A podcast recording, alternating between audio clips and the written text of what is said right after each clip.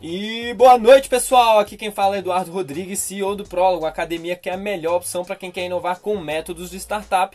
Este é o Epílogo, a sua pílula semanal do mundo das startups. E hoje, domingo 28 de junho, temos o um episódio da semana 26 de 2020, recapitulando os principais acontecimentos do mundo das startups e marcando a exata metade do ano de 2020. É isso, já foi 50% da corrida, hein, pessoal? E agora, primeiramente, uma notícia super importante para todos nós. Esta semana o Prólogo anunciou o início de sua parceria com o Fura Essa Bolha, página no Instagram focada em conteúdos sobre tendências econômicas e estatísticas. Eles conseguem apresentar de uma forma simples tendências importantes de estudos lançados em primeira mão. A primeira notícia produzida como fruto da nossa parceria já está no Instagram tanto do Prólogo quanto do Fura Essa Bolha, falando sobre como muitas empresas no varejo ainda não estão se mexendo para se reinventar na crise. Se você ficou curioso, corre um dos dois Instagrams para dar uma conferida rápida.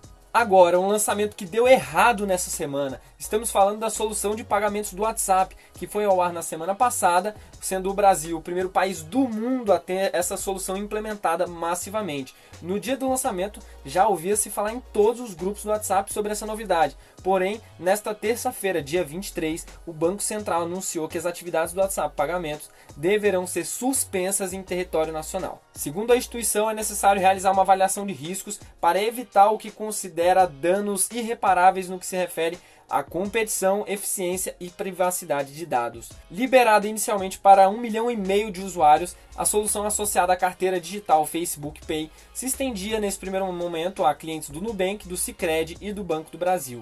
Ainda de acordo com a entidade, a decisão foi tomada para preservar um adequado ambiente competitivo, que assegure o funcionamento de um sistema de pagamentos interoperável, rápido, seguro, transparente, aberto e barato. Agora, qual é a sua opinião sobre esse cenário e a decisão do Banco do Brasil? Deixa aqui nos comentários desse episódio, a gente gostaria bastante de ouvir vocês.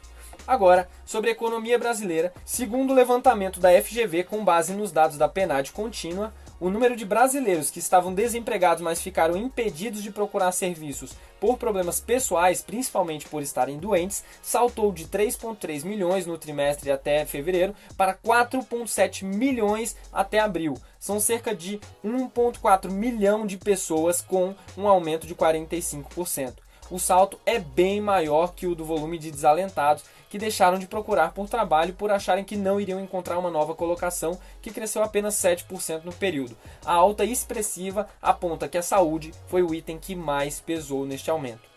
Ainda sobre a economia brasileira, um levantamento da Associação Brasileira de Shopping Centers, a Abrace, aponta que a crise provocada pelo novo coronavírus provocou queda de 68,7% nas vendas dos shoppings no Brasil.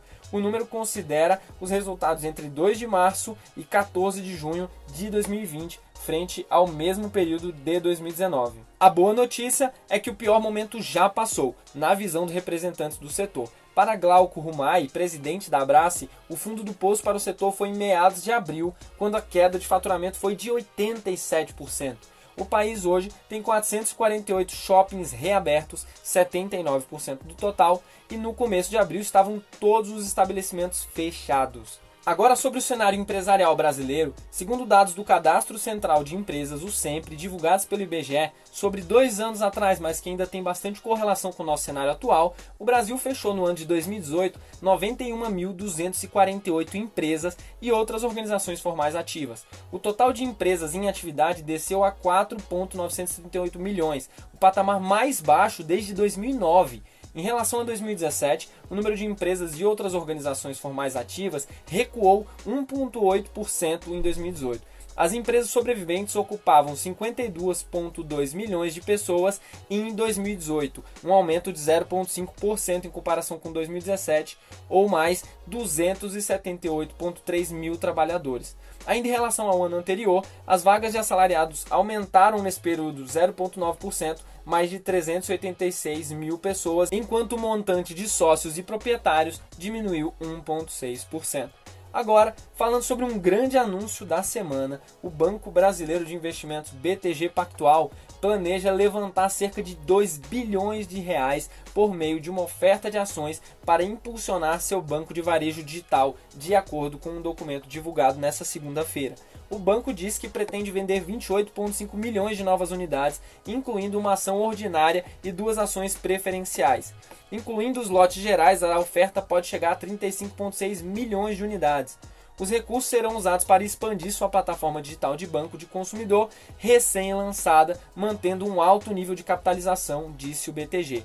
O movimento BTG vem em resposta às ações da rival XP, listada na Nasdaq, que subiram quase 23% esse ano, como o corretor digital de varejo tem atraído novos clientes e ativos a uma velocidade vertiginosa. A capitalização de mercado da XP é quase metade da do maior credor do Brasil, o Itaú Unibanco, que também é acionista da corretora. Por fim, notícias sobre uma startup brasileira. Depois de receber um aporte de 250 milhões do SoftBank em abril, a Pet Love, um dos principais nomes no e-commerce voltado para animais de estimação, recebe agora um novo investimento do fundo de private equity L. Catterton. A ideia é usar o investimento para desenvolver uma nova plataforma no segmento pet. Segundo apurou o Estadão, o novo aporte que vem em meio à crise global será de 125 milhões de reais. O valor, porém, não foi divulgado oficialmente. Sobre esse investimento, a conversa com a Pet Love especificamente já existe há cerca de 4 anos. Abre aspas, sempre fomos abertos a conversar com investidores de fora, fecha aspas, diz o presidente da varejista Pet, Márcio Waldman. Ele diz que com um novo investimento a empresa desenvolverá uma nova plataforma que conte com a possibilidade de contratação de serviços veterinários, passeadores e cuidadores. Além disso, a empresa deseja desenvolver o processo de retirada em lojas físicas de parceiros, o chamado Ship from Store. Sobre os resultados da empresa nos últimos meses, aspas, durante a crise chegamos a ter dias com 300% a mais de vendas. Hoje vivemos um aumento de 30% em relação ao período pré-coronavírus e de 100% em relação ao mesmo período do ano passado, afirma Waldman, que se diz muito satisfeito com o momento da companhia. Então é isso, pessoal. Esse foi o episódio da semana 26 de 2020 do Epílogo. Esperamos que você tenha curtido as notícias mais relevantes do mundo das startups dessa semana. E se você quer nos ajudar a informar mais empreendedores, compartilhe esse podcast com seus amigos e segue a nossa página no Instagram, Programa Prólogo. Um abração, pessoal, e vamos para cima da semana 27 acelerando com tudo!